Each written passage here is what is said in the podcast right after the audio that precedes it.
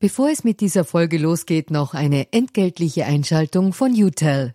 Wie ihr als treue Hörerinnen und Hörer unseres Podcasts wisst, steht ganz offen gesagt für Transparenz.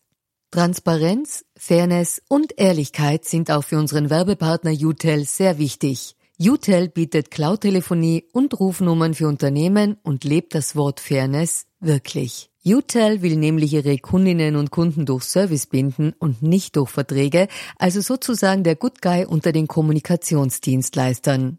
Weitere Infos findet ihr im Internet. Ihr müsst bei der Suche nur den Namen richtig schreiben.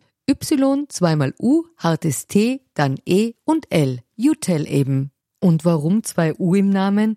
Ganz offen gesagt, das wissen wir auch nicht. Das fragt am besten ein Teammitglied, weil UTEL beantwortet jede Kundenanfrage. Versprochen. Und jetzt zurück zu ganz offen gesagt.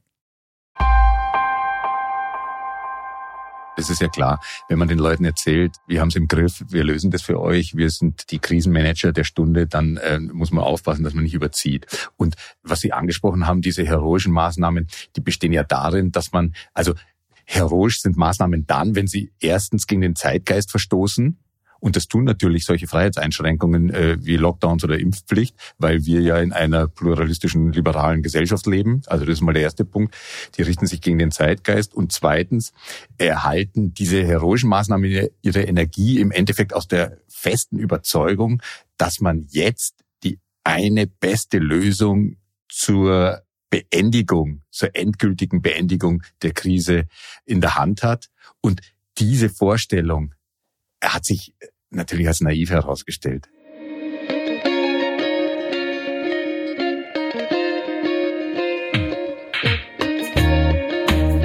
Hallo und herzlich willkommen bei Ganz offen gesagt, dem Podcast für Politikinteressierte. Mein Name ist Georg Renner und mein Gast heute ist Alexander Bogner, Soziologe an der Österreichischen Akademie der Wissenschaften, ursprünglich Deutscher. Bogner hat im Auftrag des österreichischen Bundeskanzleramts gerade mit einem interdisziplinären Team die Zeit der österreichischen Corona-Maßnahmen untersucht, auf sozialwissenschaftlicher Ebene. Und der Bericht, den er vor kurzem vorgelegt hat, geht hart ins Gericht, sowohl mit der Politik als auch mit den Wissenschaftlerinnen und Wissenschaftlern, die sie beraten haben, und auch mit uns Medien was wir aus der Zeit der Covid-Maßnahmen für die nächsten Krisen, die auf uns zukommen, lernen können, darüber habe ich mich heute mit ihm unterhalten.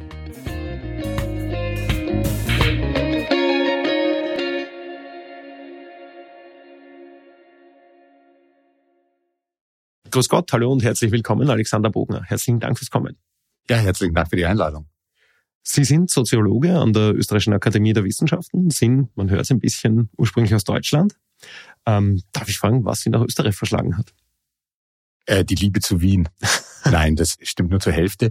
Ähm, ich äh, bin ans Institut für höhere Studien gekommen über ein äh, Stipendium und war dort an der ähm, Abteilung für Soziologie äh, vier Jahre lang tätig. Das war mein Einstieg nach Wien. Ich bin davon ausgegangen, dass ich dann Wien bald mal wieder verlassen werde, wie so viele. Wir sind so Wissenschaftlerkarrieren üblich. Ja, genau, genau. Und die allermeisten ist es mir auch gegangen. Ich bin dann in Wien geblieben. Es ist einfach schön und ähm, ja. Nie wieder weggekommen. Ja. Wunderbar. Wir wollen uns heute unterhalten über die Aufarbeitung der Corona-Maßnahmen, die Sie wissenschaftlich das letzte halbe Jahr über etwa äh, untersucht haben, im Auftrag der Bundesregierung, im Auftrag des Bundeskanzleramtes und dann ist das kurz vor Weihnachten präsentiert worden. Ähm, zuvor gibt es aber die traditionelle, ganz offen gesagt, Transparenzpassage. Die Frage, woher kennen wir einander, ist sehr schnell beantwortet. Wir kennen einander überhaupt nicht. Wir hatten bisher noch keinen Kontakt. Zweite Frage ist, sind Sie parteipolitisch aktiv? Nein ausgezeichnet. Dann haben wir das ganz schnell erledigt. Ähm, bevor wir in die einzelnen Teilbereiche gehen, würde ich Sie ganz gerne fragen, wie sind Sie denn dazu gekommen, die Covid-Maßnahmen wissenschaftlich aufzuarbeiten? Wie ist diese Aufarbeitung entstanden? Im Frühjahr 2023 ist im Kanzleramt die Idee entstanden, dass man diese Corona-Krise in irgendeiner Form aufarbeiten sollte. Und die Österreichische Akademie der Wissenschaften, äh, die hatte in ihrer Leistungsvereinbarung mit dem äh, Wissenschaftsministerium die Arbeit an der Corona-Krise schon festgeschrieben und äh, die Akademie der Wissenschaften hat ähm, die Chance genutzt und angeboten, ihre Forschung eben zu intensivieren. Und da bin ich ins Gespräch gekommen mit dem Präsidenten der Akademie der Wissenschaften, Heinz Fassmann. Ähm, der hat mir dann äh, dieses Projekt übertragen. Mhm. Ich habe den Abschlussbericht gelesen. Ähm, das sind ja unterschiedliche Kapitel in drei im wesentlichen großen Teilen. Das erste sind die Medien, das zweite ist die Politik und das dritte, beziehungsweise die Politik im Zusammenspiel mit der Wissenschaft, was ihr Spezialgebiet ist. Und das dritte ist die Bevölkerung, sehr grob gesprochen. Ähm, wie sind Sie zu dieser Aufteilung gekommen? Wie sind Sie das in dieser interdisziplinären Zusammensetzung angegangen? Die Themenstellungen habe ich selber festgelegt. Das heißt also bei der Entwicklung des Projektdesigns, bei der Aufstellung des Projektteams und bei der Festlegung der Forschungsfragen war ich völlig frei und unabhängig. Und das Bundeskanzleramt hat da großes Vertrauen äh, gezeigt in die äh, Wissenschaft, weil von vornherein nicht ganz klar war, welches, welche konkrete Form äh, dieses Projekt tatsächlich annehmen wird. Und dass es so ein großes sozialwissenschaftliches Projekt werden würde, das war von vornherein nicht vorbe äh, vorbestimmt. Mhm. Also ähm, das war eigentlich ein großes und großartiges Experiment. Eine äh, Bundesregierung beauftragt, äh, die Sozialwissenschaften äh, schonungslos Kritik zu üben und dann am Ende des Tages wird ein Bericht vorgestellt, der dann tatsächlich auch zu einer politischen Resonanz führt. Mhm. Politische Resonanz gab es darauf. Ähm die, entsprechend der üblichen Bahnen würde ich jetzt einmal sagen. Die Regierungsparteien haben gesagt, ja, wir haben uns da äh, anschauen lassen. Es sind teilweise Fehler passiert. Die Opposition sagt, es sind viele Fehler passiert. Die FPÖ sagt, okay, es ist genau der erwartbare Bericht. Ist das ungefähr so reaktionsmäßig gelaufen, wie Sie sich das erwartet hatten? Ich habe mir zunächst gar nichts erwartet. Ich bin davon ausgegangen, der Bericht, der muss so gut sein, wie es geht. Also das war eine ziemliche Herausforderung, weil ähm, es waren im Endeffekt ja neun Monate Zeit, wenn man es nimmt und äh, wenn man weiß, wie lang solche äh, Projekte normalerweise dauern. Die Wissenschaft plant ja in Zeiträumen von zwei, drei, vier Jahren. Und das war jetzt mal eine schöne Gelegenheit, auch zu zeigen, äh, was die Sozialwissenschaften können, sozusagen eine kleine Leistungsschau da auch abzuliefern und dass dann die Politik in irgendeiner Weise darauf reagieren würde, ähm, habe ich natürlich gehofft. Aber das kann man ja keineswegs voraussetzen. Es gab ja auch schon gute äh, Studien, die dann nicht besprochen wurden. Mhm.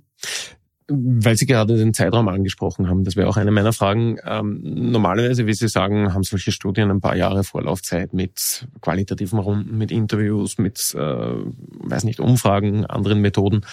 Ähm, wie hat denn das funktioniert, dass man das auf diese acht, neun Monate einkürzen konnte?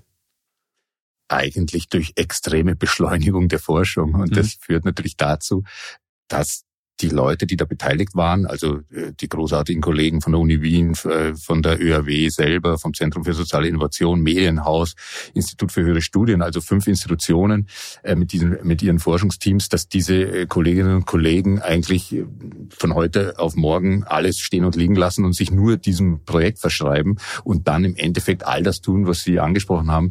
Die müssen erst einmal ähm, die, die, die Themen in präzise Forschungsfragen für sich selber übersetzen und dann müssen die daran gehen, die Datenproduktionsmaschine anzuwerfen. Das heißt also, die müssen äh, Interviews führen, die müssen äh, repräsentative Umfragen mhm. aufsetzen, äh, Fokusgruppen veranstalten und so weiter. Also äh, das nimmt natürlich Zeit in Anspruch, jede Menge und äh, es ist erstaunlich, was da in der kurzen Zeit geleistet worden ist. Mhm. Ähm, kommen wir zu den Ergebnissen. Ich würde ganz gerne bei diesen drei Teilbereichen bleiben, die wir eingangs angesprochen haben und mit der Politik anfangen. Ähm, wenn Sie die politischen Entscheidungen der letzten drei, dreieinhalb Jahre Revue passieren lassen, ähm, sind Sie optimistisch, dass Österreich in die nächste Pandemie besser vorbereitet gehen wird?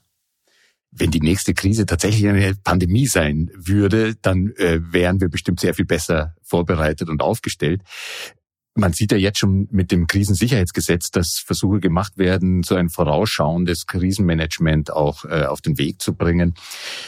Der Bericht selber, also diese Studie, über die wir heute sprechen, hat den Anspruch, auch Tipps zu geben für ein Krisenmanagement, wenn es sich bei der nächsten Krise eben nicht um eine Pandemie handelt. Mhm. Deswegen ist es auch so wichtig, äh, dass hier nicht einzelne Maßnahmen einzelne Pandemie-Maßnahmen evaluiert wurden. Also solche Fragen mhm. wie, war der erste Lockdown äh, äh, verantwortbar, war der zweite Lockdown mhm. richtig und so weiter, wie war es mit der Beschaffung der Masken und so weiter. Also das auf dieser konkreten Ebene äh, bewegt sich der Bericht nicht, sondern es geht um äh, Themen, die für andere Krisen anwendbar und äh, auf andere Krisen übertragbar sind.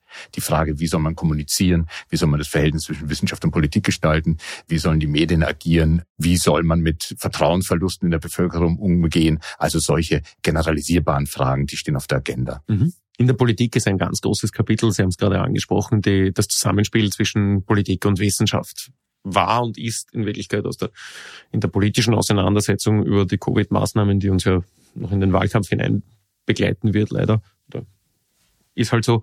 Ähm, ein ganz großes Thema, äh, dass die Politik zu wissenschaftshörig gewesen sei oder zu wenig, je nachdem, wem man zuhört. Äh, wie funktioniert denn, das ist ein langes Forschungsthema, mit dem Sie sich schon länger auseinandersetzen, wie funktioniert denn ein optimales Zusammenspiel aus Wissenschaft und Politik? Was sind da die Leitlinien? Das ist eine gute Frage. Das ist die zentrale Frage, die uns natürlich alle umtreibt. Und ähm, das Wesentliche ist mal, dass man am Anfang eine klare Rollenzuständigkeit und klare Verantwortlichkeiten definiert. Also dass sich auch die beteiligten Akteure klar darüber sind, was sind ihre Aufgaben äh, und was sind auch ihre Grenzen. Das ist, glaube ich, ganz entscheidend, weil es ist ja nicht nur so, dass die Politik äh, manchmal versucht, die Wissenschaft zu instrumentalisieren, sondern es gibt ja diese Versuche von Seiten der Wissenschaft natürlich auch, weil man ist ja als Wissenschaftlerin, als Wissenschaftler auch äh, betroffen, als äh, Eltern in der Pandemie, als als Patient potenziell, als äh, potenzieller Patient, genau als Angehöriger äh, von von Menschen, die gepflegt werden müssen und so weiter. Und da passiert es natürlich auch, dass man dann sozusagen einen Aktivismus entwickelt, der dann den eigenen Blick etwas etwas eng macht. Das heißt, die Empfehlung ist einfach äh, klar sein, okay, was ist die Rolle des Politikers, was ist die Rolle der Wissenschaftlerin oder umgekehrt. Ähm, jetzt würde ich ja als Laie sagen, ähm, ist es nicht völlig klar in Wirklichkeit. Der Politiker, die Politikerin entscheidet mit politischer Verantwortung, hat dann die Möglichkeit, das in der Exekutive umzusetzen. Die Wissenschaftlerinnen, Wissenschaftler haben eine Expertise, die sie idealerweise zur Verfügung stellen. Ist das nicht selbstverständlich? Das ist selbstverständlich. Auf der allgemeinen Ebene, da sind wir uns alle einig, da will niemand widersprechen. Das Problem kommt dann, äh, wenn es um die Details geht. Mhm. Da geht es dann um die Frage, ähm, wie sollen diese Beratungskommissionen aufgestellt sein, welche Disziplinen sollen denn da drinnen sitzen, äh, wer stellt denn eigentlich die Fragen, äh, wer antwortet und in welcher Form. Und da sind wir dann bei, sozusagen bei der konkreten Ausgestaltung dieser Schnittstelle zwischen Wissenschaft und Politik und da in diesem Kleingedruckten mhm. fangen dann die Probleme an. Österreich hat da ja unterschiedlichste Konstellationen erlebt, sowohl auf Bundes- als auch auf Länderebene, wo es dann wieder eigene Kommissionen gegeben hat, die Bürgermeister, Landeshauptleute etc. beraten haben.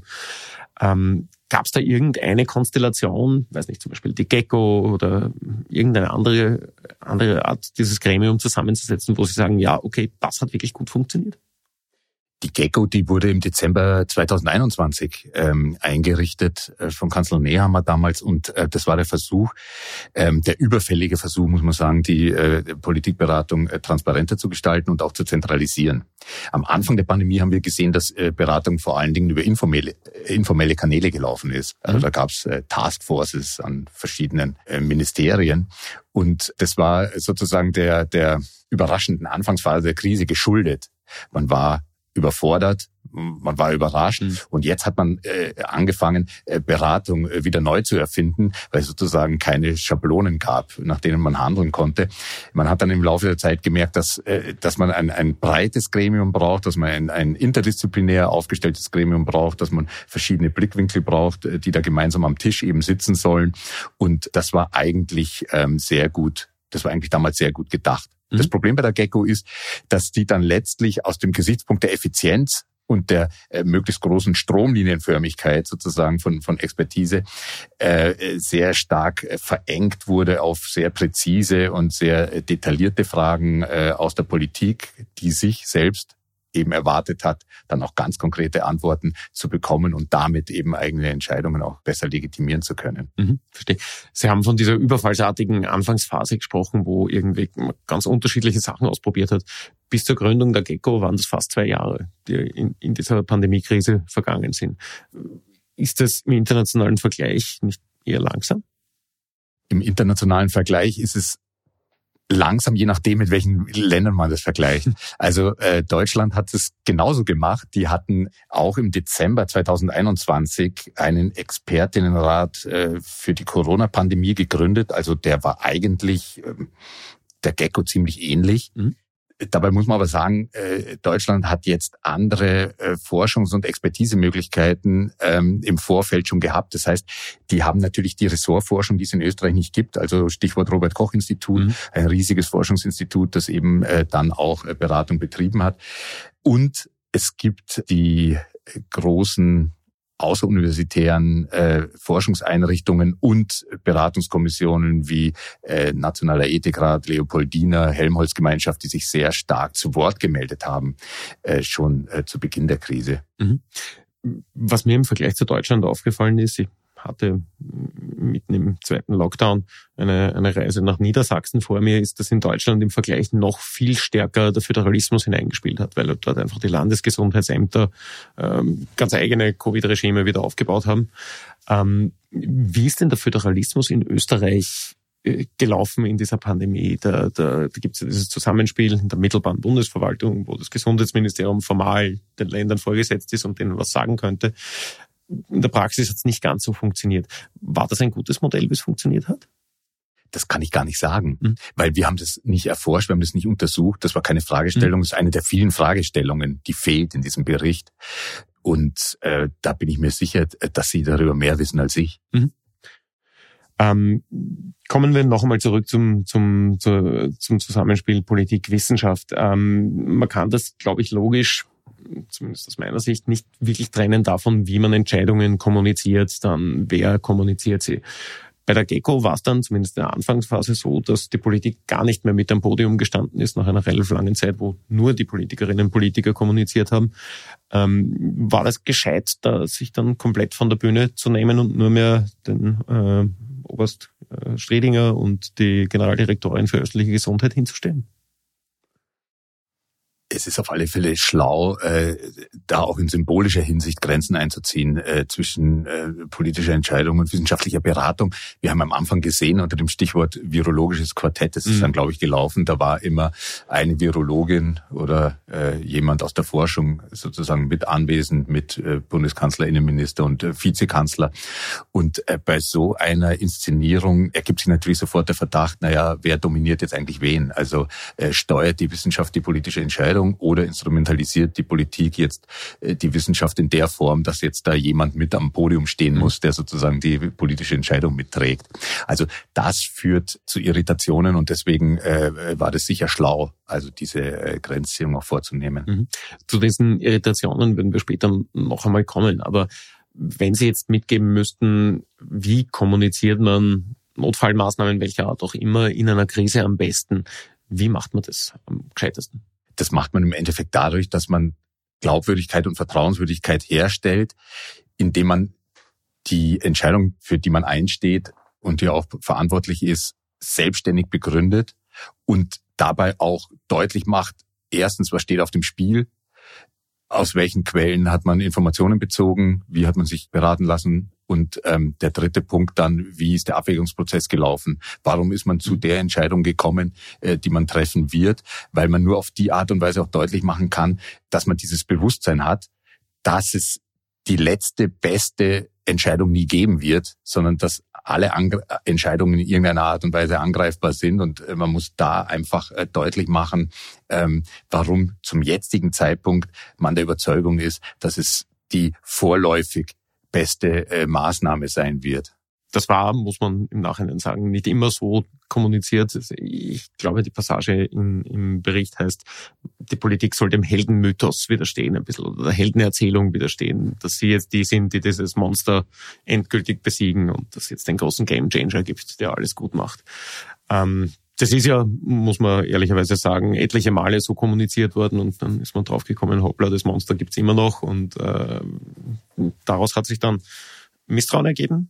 Oder wie, wie, wie funktioniert der Mechanismus dann? Ja, daraus ergibt sich natürlich Skepsis und äh, es kommt dann letztlich auch zu Vertrauensverlusten, weil das ist ja klar, wenn man den Leuten erzählt, wir haben es im Griff, wir lösen das für euch, wir sind die Krisenmanager der Stunde, dann äh, muss man aufpassen, dass man nicht überzieht. Und was Sie angesprochen haben, diese heroischen Maßnahmen, die bestehen ja darin, dass man, also heroisch sind Maßnahmen dann, wenn sie erstens gegen den Zeitgeist verstoßen Und das tun natürlich solche Freiheitseinschränkungen mhm. äh, wie Lockdowns oder Impfpflicht, weil wir ja in einer pluralistischen, liberalen Gesellschaft leben. Also das ist mal der erste Punkt. Die richten sich gegen den Zeitgeist. Und zweitens erhalten diese heroischen Maßnahmen ihre Energie im Endeffekt aus der festen Überzeugung, dass man jetzt die eine beste Lösung zur Beendigung, zur endgültigen Beendigung der Krise in der Hand hat. Und diese Vorstellung hat sich natürlich als naiv herausgestellt. Mhm. Hat man, hätte man das aus der damaligen Sicht wissen können? Das ist jetzt wahrscheinlich eine spekulative Frage, aber. Ja, das ist, das ist natürlich eine schwierige Frage, aber da hätte man vielleicht, äh, und da sind wir dann bei der Impfpflicht unmittelbar, da hätte man im Vorfeld äh, Kontakt aufnehmen können, auch äh, mit den Sozialwissenschaften und sich darüber informieren, ja, ähm, ist, ist, ist eine Impfpflicht der, der Weisheit letzter Schluss, welche Form des Commitments kann man da erzeugen oder auch, auch welche Widerstände erzeugt man da und ähm, dann hätte man wahrscheinlich darüber auch ganz andere Kommunikation betreiben können. Mhm. Die Impfpflicht ist ein gutes Beispiel, ist als große Fallstudie einer der Hauptteile des, des politischen Teils der Studie. Ähm, ich glaube, es gibt heute niemanden mehr, der sagt, das ist alles wunderbar gelaufen und genauso würden wir es wieder machen. Ähm, jetzt einmal abgesehen von der Frage, ob eine Impfpflicht sinnvoll gewesen wäre oder nicht. Wie ist denn das aus Ihrer Sicht gelaufen? Ist das gut kommuniziert worden? Das ist nicht gut kommuniziert worden und ähm, äh, Sie haben es angesprochen, äh, das ist auch sozusagen die Haupteinflugsschneise unserer Analyse und unserer Kritik. Also uns geht es jetzt gar nicht darum, ob man äh, generell sich eine allgemeine Impfpflicht vorstellen könnte oder nicht. Ähm, äh, das ist nicht das Thema, sondern die Frage ist, wie führt man oder wie hat man damals äh, diese Impfpflicht eingeführt? Und da stellt man fest, dass vorbereitende und begleitende Debatte gefehlt hat. Die hat in der Öffentlichkeit gefehlt, aber auch im Parlament. Also das Parlament hat sich gar nicht als zuständig gesehen äh, für solche Fragen. Und ähm, man hat es ja dann im weiteren Verlauf auch gesehen, dass ähm, als äh, der Regierungsentwurf für diese Impfpflicht am Tisch war, dass sich das Parlament gar nicht aufgerufen gesehen hat, äh, zum Beispiel Alternativentwürfe, Alternativvorschläge äh, zu entwerfen, um eben auch zu einer Belebung der Debatte und zu einer Vervielfältigung von Standpunkten auch beizutragen, sondern äh, das Parlament hat sich dann darauf beschränkt, eben äh, die eine Seite eben für die für den Regierungsentwurf zu werben und die anderen äh, äh haben eben dagegen polemisiert. Also das war sozusagen kein Niveau der inhaltlichen Auseinandersetzung, das man sich für solche schwierigen Themen wünscht. Das ist generell etwas, was wir im österreichischen Parlament oft erleben, dass solche Debatten über hm, von der Regierung verkündete Maßnahmen hm, entlang eingefahrener Bahnen verlaufen, muss ich aus der politikjournalistischen Seite ergänzen. Ähm, wenn wir zurückdenken, das war diese Klausur am Achensee, ähm, Landeshauptleutekonferenz mit Anwesenheit des Gesundheitsministers und des damaligen Bundeskanzlers Schallenberg. Äh, und dort ist einerseits der, ich glaube, es war der dritte Lockdown oder vierte Lockdown verkündet worden, Ende äh, 21.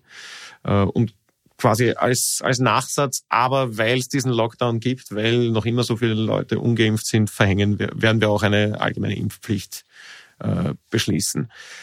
Äh, diese ganze Kommunikation, wie das passiert ist, äh, ist das aus dem Nichts gekommen oder gab es da irgendwie hinführende äh, Momente, wo man gesagt hat, okay, es war schon irgendwie absehbar, dass das so kommen wird?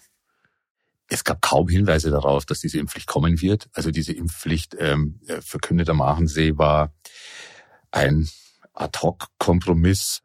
Und man muss vielleicht einschränkend dazu sagen, wir sind heute natürlich schlauer. Wir sehen, wie sich diese Omikron-Variante entwickelt hat, ähm, äh, dass es dann äh, das ganze Pandemiegeschehen auch äh, ein Stück beruhigt hat.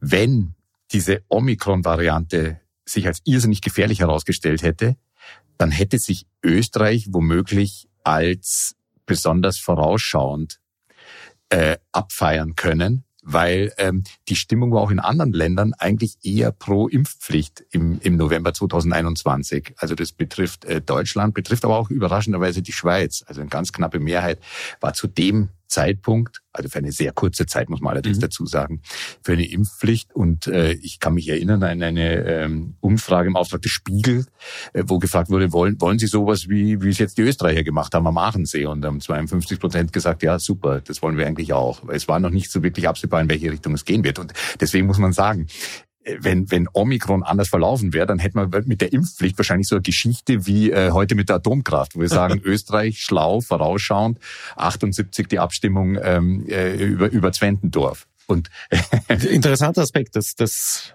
hatte ich so ja nicht in Erinnerung, dass die Stimmung natürlich damals noch eine andere war und dann erst im Jänner, Februar gekippt ist, als sich herausgestellt hat, die Variante wäre, war ja dann zum Glück doch nicht so schlimm, wie man erwartet hatte. Ähm, müsste die Politik in einer anderen Krise noch einmal eine so einschneidende Maßnahme verkünden? Ähm, wie würde das idealtypisch laufen? Mit vorher einer langen Debatte schon im Parlament oder wie würden Sie das machen oder wie würden Sie das empfehlen? Ich würde der Regierung empfehlen, äh, zunächst mal äh, die Expertise zu mobilisieren, die man hat. Also im Fall so einer Pandemie ähm, gab es ja äh, einschlägige Beratungsgremien. Es gibt die österreichische Bioethik-Kommission, die äh, wirklich tolle Arbeit macht. Und da hätte man mal ähm, die maßgeblichen Pro- und Kontraargumente für eine Impfpflicht sozusagen auf den Tisch äh, legen können und im Anschluss daran dann äh, eine parlamentarische Debatte führen, meinetwegen eine parlamentarische Orientierungsdebatte, wo man sagt, naja, äh, tauschen wir uns doch mal generell darüber aus, wie wir jetzt mit dieser schwierigen Situation zurechtkommen. In, in unabhängig jetzt von parteipolitischem Kalkül, äh, reden wir mal sozusagen im Namen des eigenen Gewissens als Abgeordneter des, des Nationalrats über äh, diese Materie. Also das hätte natürlich auch ins, die, die öffentliche Debatte belebt, weil die Medien entsprechend darüber berichten würden. Das wäre mal ähm, ganz was Neues. Und im, im Nachgang zu dieser ähm, Orientierungsdebatte hätte man dann im besten Falle zu, zu interfraktionellen Gruppierungen finden können, die dann eigene Anträge auch äh, entwickeln und damit eigene Vorschläge machen, wie man mit dieser schwierigen Situation umgehen soll. Mhm. Läuft man bei so einer Vorgehensweise nicht Gefahr, dass parlamentarische Gruppen, Parteien, die eher auf der populistischen Seite stehen, das Thema nicht komplett kapern und durch völlige Destruktivität äh, jeglichen Beschluss verhindern? Das glaube ich nicht, weil kapern tun die das Thema dann, wenn man ihnen die Chance gibt, sich als einzig wahre Alternative zu inszenieren. Die Chance hat man ihnen gegeben, weil man gesagt hat, die Impfpflicht ist äh, alternativlos und äh, dann ist die ähm, Opposition in Gestalt von Herbert Kickel natürlich schlau genug, diese Steilvorlage dankend aufzunehmen und zu sagen, na ja, wenn ihr uns erzählt, das ist alternativlos, dann sagen wir euch aber, äh, es gibt eine Alternative und die lautet dann eben FPÖ. Und damit haben die ja irrsinnig viele Stimmen eingesammelt. Wenn man so eine äh, parlamentarische Debatte hätte, dann ergebe sich ja der Zwang zur, zur Konstruktivität dann müsste, dann müsste äh, man ja auch mal einen inhaltlichen Vorschlag machen, wenn alle anderen sich schon abmühen, inhaltliche Vorschläge zu entwickeln. Das war im konkreten Fall gar nicht notwendig. Die FPÖ, ohne sich irgendwelche Gedanken zu machen, inhaltlicher Art, ohne überhaupt irgendwelche Alternativvorschläge zu machen, konnte einfach sagen, Leute, wir sind die Alternative. Und das hat ja gut funktioniert. Aus Ihrer Sicht sicher. Mhm. Ja. Ähm, kommen wir zur Rolle der Medien ich habe das ja selber damals als Innenpolitikchef der kleinen Zeitung teilweise miterlebt, ähm, wie sehr man einfach an diesen Worten des virologischen Quartetts gehängt ist. Was passiert diese Woche? Wie ist die Lage? Wie geht's weiter? Ähm, sagen Sie mal ganz offen, was haben wir denn falsch gemacht? das klingt so, als hätte ich eine fundierte Meinung dazu, aber tatsächlich stütze ich mich da auf die äh, Forschungsarbeiten der Kolleginnen und Kollegen am äh, Institut für vergleichende Medien- und Kommunikationswissenschaften äh, an der ÖRW. Also äh, im Wesentlichen äh, Tobias Eberwein, Josef Seethaler, äh, Andi Kaltenbrunner vom Medienhaus, die haben Studien abgeliefert, die, glaube ich, wirklich lesenswert sind. Kann man ja auch im Netz nachlesen, ist mhm. ja äh, online verfügbar, der Bericht. Und was die festgestellt haben, ist, dass am Anfang das Vertrauen nicht nur in die politischen Maßnahmen, sondern auch in die Wissenschaft und die Medien sehr hoch war und dass die Leute sich einfach vor den TV-Geräten versammelt haben und, und, und die haben ORF geschaut. Also 80 Prozent waren beim ORF und ähm, wir können uns ja wahrscheinlich selber noch äh, erinnern, wie das war. Man hat sich am Anfang schlau machen lassen, also man hat ja so eine Art Volkshochschulkurs bekommen äh, äh vom ORF, wie ist das mit diesen Kurven, Reproduktionsfaktor, Dispersionsfaktor, Inzidenzzahlen, Flatten the curve, wie schaut's aus? Also wohin entwickelt sich diese Kurve, was, was müssen wir tun? Mhm. Also ähm, das war ja irgendwie auch irrsinnig aufregend mhm. und spannend. Hohe Autorität. Aus journalistischer Sicht sage ich, es erfüllt beide Kriterien. Es ist sowohl hochinteressant als auch hochrelevant, also bestes Nachrichtenmaterial und dementsprechend haben sich auch die Leser, Seher, Hörer Zahlen entwickelt. Ähm, aber das hat nicht gehalten, diese Stimmung. Die Stimmung hat nicht gehalten und was ich gelernt habe in dem Zusammenhang ist, äh, dass den Medien diese allmählich sich durchsetzende Überzeugung seitens der Bevölkerung, dass es eine symbiotische Beziehung gibt zwischen Regierung und den Medien, äh, nicht gut getan hat. Das heißt also, es ist ähnlich wie bei der Wissenschaft. Äh, auch die Medien sind ein eigenes System und man muss diese Systemgrenzen klar definieren. Klar definieren. Und es, man darf nicht den Eindruck erwecken, als sei man in irgendeiner politischen Mission unterwegs. Mhm. Und de, der Eindruck ähm, ist entstanden. Es sind den Stimmen aus der Zivilgesellschaft zu wenig Raum gegeben worden. Es sind äh, kritischen äh, Gegenstimmen äh, zu wenig Raum gegeben worden, auch der, der Opposition. Und auf die Art und Weise hat sich dann allmählich äh, dieser Medienkonsum ausdifferenziert. Also man hat sich dann letztlich nach Maßgabe der eigenen politischen Präferenzen sozusagen das entsprechende Medium gesucht und äh, das war ja dann auch äh, ein Grund äh, für äh, den steilen Aufstieg von Servus TV. Mhm. Servus und andere alternativere Medien haben jetzt nicht gemäßigten Stimmen die Kritik äh, geübt haben, sage ich jetzt mal in der Wertung, äh, viel Gewicht gegeben, sondern eher vergleichsweise extremen Stimmen, die halt irgendwelche komplett abstrusen Thesen hinausposaunt haben, wie, ich weiß nicht, das ist eine kleinere Grippe oder irgend sowas in der Richtung. Ähm, das heißt quasi, dort hat man das andere extrem hochgelebt, während viele andere Zeitungen, viele andere Medien, vielleicht auch der ORF, äh, eher die, die Regierungserzählung, zumindest im ersten Teil der Pandemie, weitgehend übernommen haben. Ähm, Hätte es da irgendwie einen Middle Ground gegeben oder geht man da nicht komplett unter in einer Bevölkerung, die so nach Nachrichten giert und diese beiden extreme Angebote hat? Klar, es ist dann letztlich zu so einer themenspezifischen Polarisierung gekommen, genauso wie Sie das beschreiben. Letztlich wohl aufgrund der Tatsache, dass man ähm, die real existierende Pluralität innerhalb eines vernünftigen Spektrums natürlich, das ist immer vorausgesetzt, äh, in den Medien äh, nicht abgebildet hat. Das ist der Wunsch entstanden, ähm, äh, alternative Stimmen zu hören. Und man hat ja dann auf äh, Seiten der äh, Medien eben wie Servus äh, versucht, sozusagen diese, diese Gegenöffentlichkeit, diese, diesen Gegenstimmen äh, Raum zu geben. Und dann greift natürlich die Le Medienlogik, äh, je krasser, desto besser. Und dann äh, geht es eben nicht mehr darum, dass man sozusagen äh, verantwortungsvollen Gegenexperten eine Bühne bietet, sondern äh, dass man Pseudo-Experten einlädt oder irgendwelche mhm. Schwurbler, die möglichst extreme Gegenstandpunkte äh, formulieren. Oder wie es eben auch passiert ist, dass man Dissidenten aus dem Wissenschaftsbereich heraus aufbaut zu solchen äh, Gegenexperten. Das muss man auch sagen. Da ist wahrscheinlich einigen Leuten aus der Wissenschaft auch das einfach passiert, dass sie sozusagen vereinnahmt wurden mhm. von der anderen Medienseite. Mhm. Es gab dann ja finde ich zumindest, ich weiß, der Gesamteindruck bildet sich so nicht ab, aber es gab dann ja durchaus auch differenzierte Kritik an einzelnen Maßnahmen in den Medien. Nicht ganz am Anfang, ich glaube in der ersten Medienphase oder in der ersten Pandemiephase, also ich würde sagen bis zum Sommer 2020 war das ziemlich alles hm, auf einer Linie, würde ich sagen, aber dann später gab es schon wieder Kritik an, müssen, weiß nicht, die Skilifte, warum dürfen die offen bleiben oder äh, die Bundesgärtendebatte war, glaube ich, vorher, wenn ich das im Kopf habe. Also gab da schon breiteres Spektrum, aber irgendwie ist übergeblieben, okay, die Medien waren die ganze Pandemie über auf Regierungslinie, oder? Das würde ich gar nicht sagen. Also die, wenn ich mich richtig erinnere, und jetzt muss ich sozusagen auf meinen eigenen äh, Bericht rekurrieren, wobei ich die, die wesentlichen Teile, die wir jetzt gerade besprechen, ja gar nicht selber ähm, äh, mitgeschrieben habe. Ich glaube, es wird gezeigt, dass die, ähm, dass sich die Mediennutzung letztlich ausdifferenziert, dass sozusagen das, was wir sonst immer als Entstehung von Filterblasen oder Echokammern beschreiben, äh, sozusagen mit der Zeit greift, weil, weil die Leute letztlich zur Bestätigung ihrer eigenen äh, Position eben entsprechende mediale Unterstützung suchen.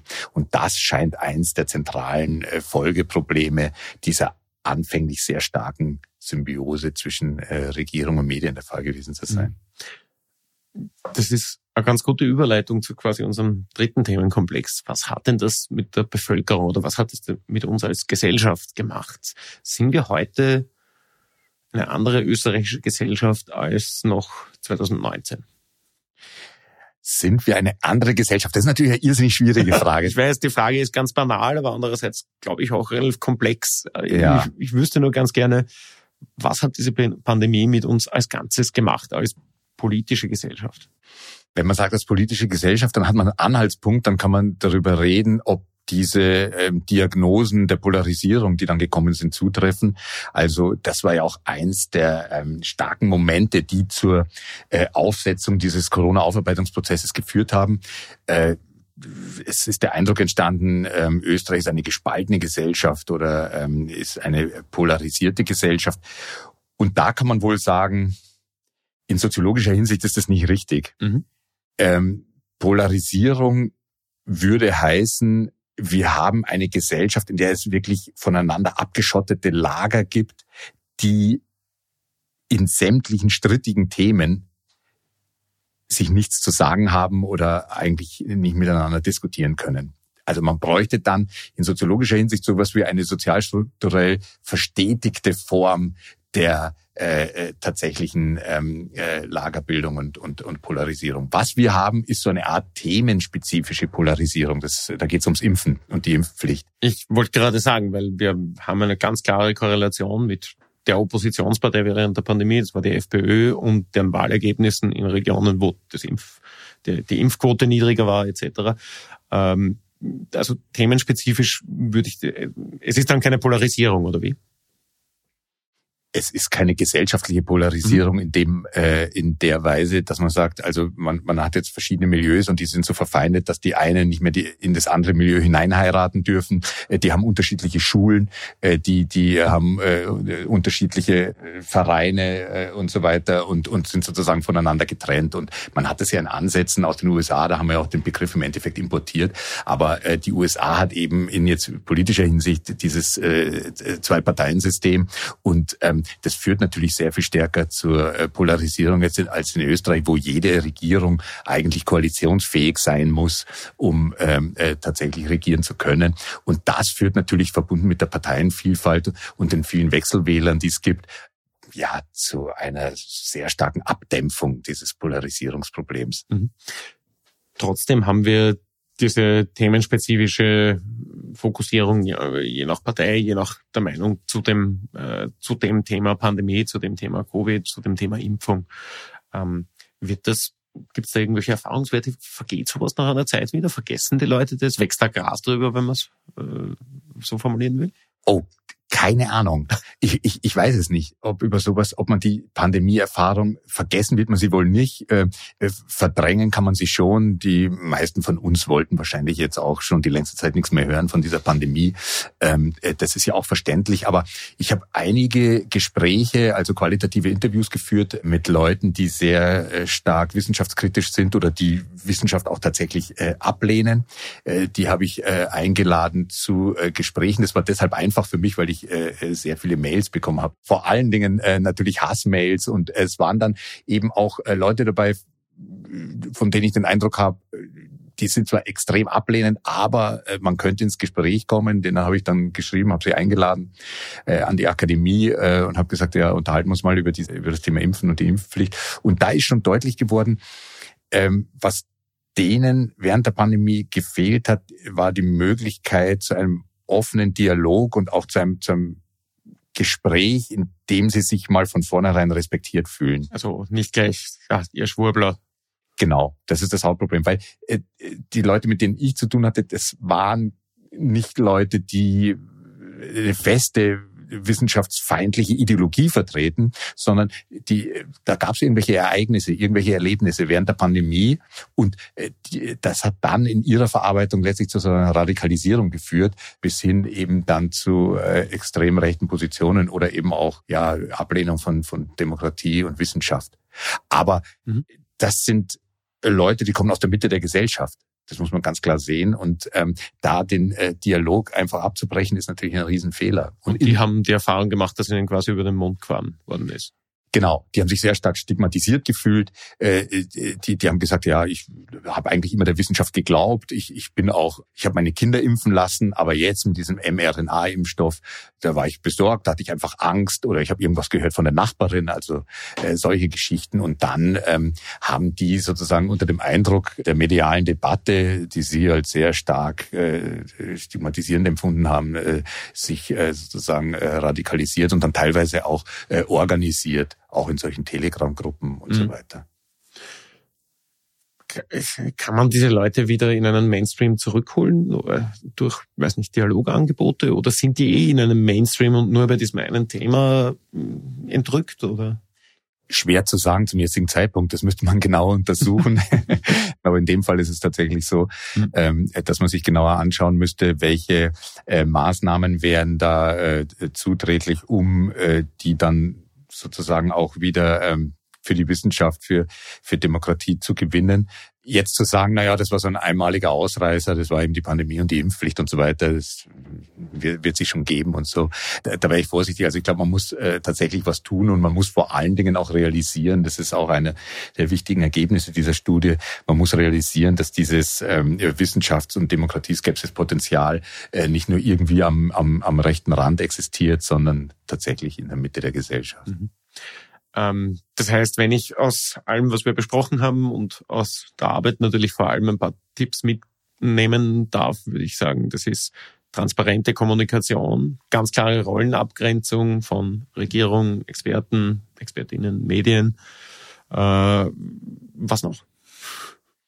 Pluralismus sichern. Das heißt, ähm, zum einen, dass man alle relevanten äh, Stimmen äh, sich anhört, dass man die äh, Entscheidungsprozesse auf möglichst breite Grundlage stellt. Das heißt mit Blick auf Beratungskommissionen, dass man äh, eben nicht nur Virologie oder Epidemiologie ähm, als als maßgebliche äh, Perspektive installiert, sondern dass man auch andere bildungswissenschaftliche, psychologische äh, Aspekte, ja, die auch natürlich berücksichtigt.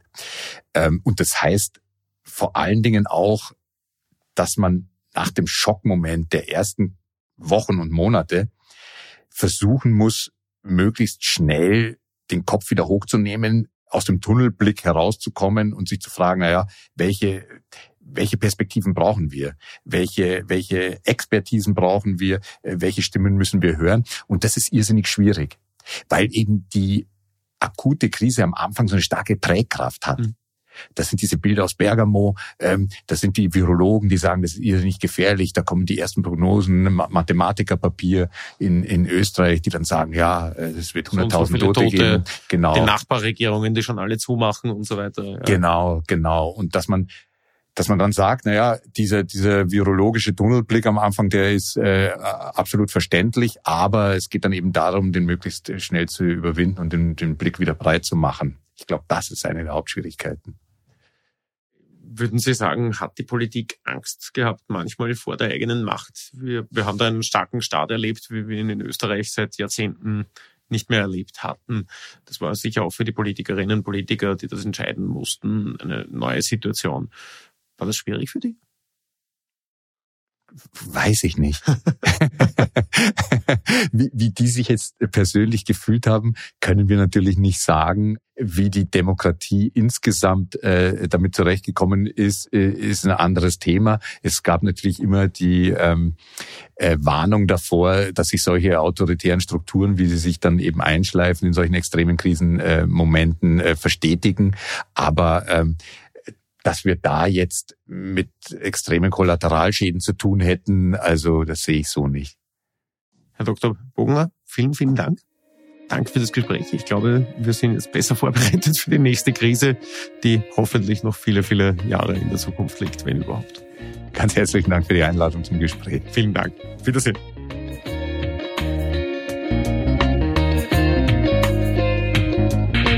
Das war unsere heutige Folge ganz offen gesagt. Wenn euch interessiert, was Alexander Bogner und seine Kolleginnen und Kollegen über die Covid-Krise erforscht haben und welche Schlüsse sie daraus ziehen, dann lege ich euch natürlich den 170-seitigen Bericht sehr ans Herz. Den Link dazu stelle ich euch in die Show Notes. Ich darf mich für eure Aufmerksamkeit bedanken. Bitte euch, uns gut auf den einschlägigen Podcast-Plattformen zu bewerten und euren Freundinnen und Freunden zu empfehlen und verbleibe mit freundlichen Grüßen. Bis zum nächsten Mal. Adieu.